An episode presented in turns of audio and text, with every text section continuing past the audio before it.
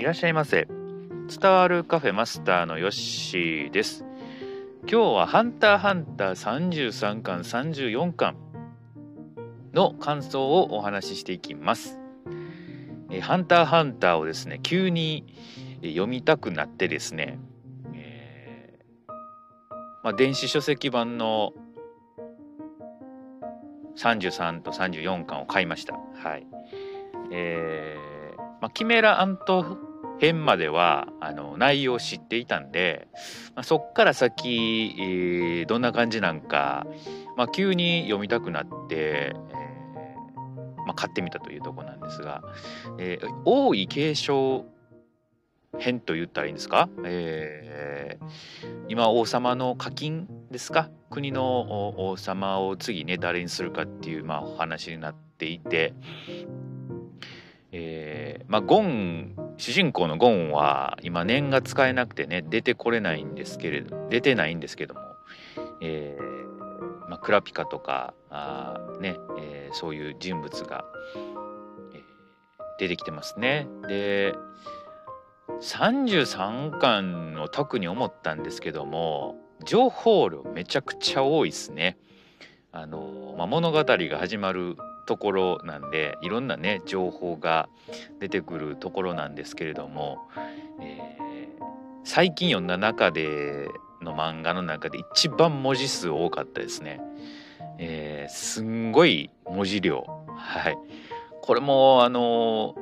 富樫さんが頭の中でこうもうね構成されてるっていうのはすごいなと思っております。全然あの追いついていないですね。あの正直文字が多くてもうあの飛ばしてしまうっていうところもあったんでまあねあのちょっとあのついていけてないなという感じしております。はい。まあ暗黒大陸。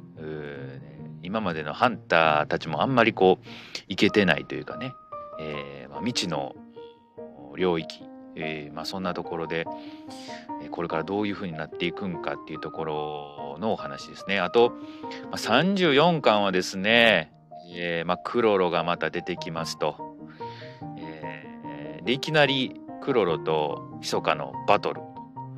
というところから始まるんですけれども、まあ、これこそやっぱりこう、まあ、少年漫画というか、まあ、バトルですよね。あの念能力で、えー、まあ、お互いが死ぬまでやろうと語るんですけれども、えーまあ、黒野の能力って本当に多彩でね、えー、使えるんであのどういう風に戦うんかなと思ったんですけどね、うん、もうめちゃくちゃでしたね。はいまあ、密かがあんだけやられるっていうのもねあのあまり見たことなかったんですけれども、まあ、密かね死んだと思いきや、えー、また生き返るというねなんというこう生命力というかその能力の使い方というかあそういうのにこううんやっぱすごいんだなって、えー、思いました。で、えー、密かがですね雲を殺しにかかってくるというね、えー、かなりこっちもの壮大な話になってくるのかなと思っております。なんていうんですかねその雲幻影旅団ってねあの前結構あのクラピカのお話で出てきたんですけれどもこっちも内容濃いんですよ。で、えー、暗黒大陸。であと王様ね。王位継承。どんだけ濃い内容やってんねんっていうね感じしましたね。はい、この2巻だけ読んだんですけどいやいやいやいやちょっとちょっと待てよと。内容多すぎるやろと。情報全く理解できてないんやけどっていうところになってきたんでこれね「ハンターハンター」ずっとあの追いかけてる人からすると、まあ、どういう感想を持ってんのかなと、えー、思っております。この2巻だけでも僕全然ついていけてないんで、うん、これ全て理解してる人ってかなりレアなんじゃないかなというふうに思っております。はい。えー、まああとねジンゴンのお父さんジンとか出てきたりとかあジンが結構ね、あのー、この2つの巻では結構出てきてたんで面白かったかなと。すごいやっぱり能力者ですね。はい、まあ、あとユウスケに似てるっていうね。はい。幽白書の主人公ユウスケに似ていると いうところなんですけれども。あともしかしたらゴンのおじいさんかっていうね、えー、一文が出てきたところもあったんでこの展開どうなっていくんか、えー、楽しみだなと思って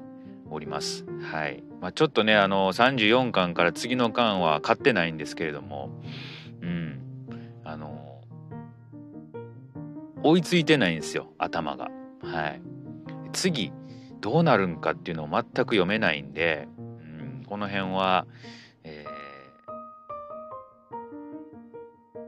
面白いやっぱ漫画なんだなというふうに思いましたね。まあ、ジャンプもあの週刊ではないみたいですね。連載再開してるんですけれどもあのやっぱり富樫さんのあの体調というか腰の状態があんま良くないみたいでなかなかねもう連載週刊で連載するのが厳しい状況みたいですね。はい。まあもう体ちょっとねゆっくりしてあの万全の状態でね続けることができたらいいなと思っておりますはいあのみんなね楽しみにしてはいますが、まあ、ゆっくり待ちましょうというところですね。はいという感じで、えー、今日は「ハンターハンター」の33巻34巻を読んだのでそのお話をいたしました。それではまたのご来店お待ちしております。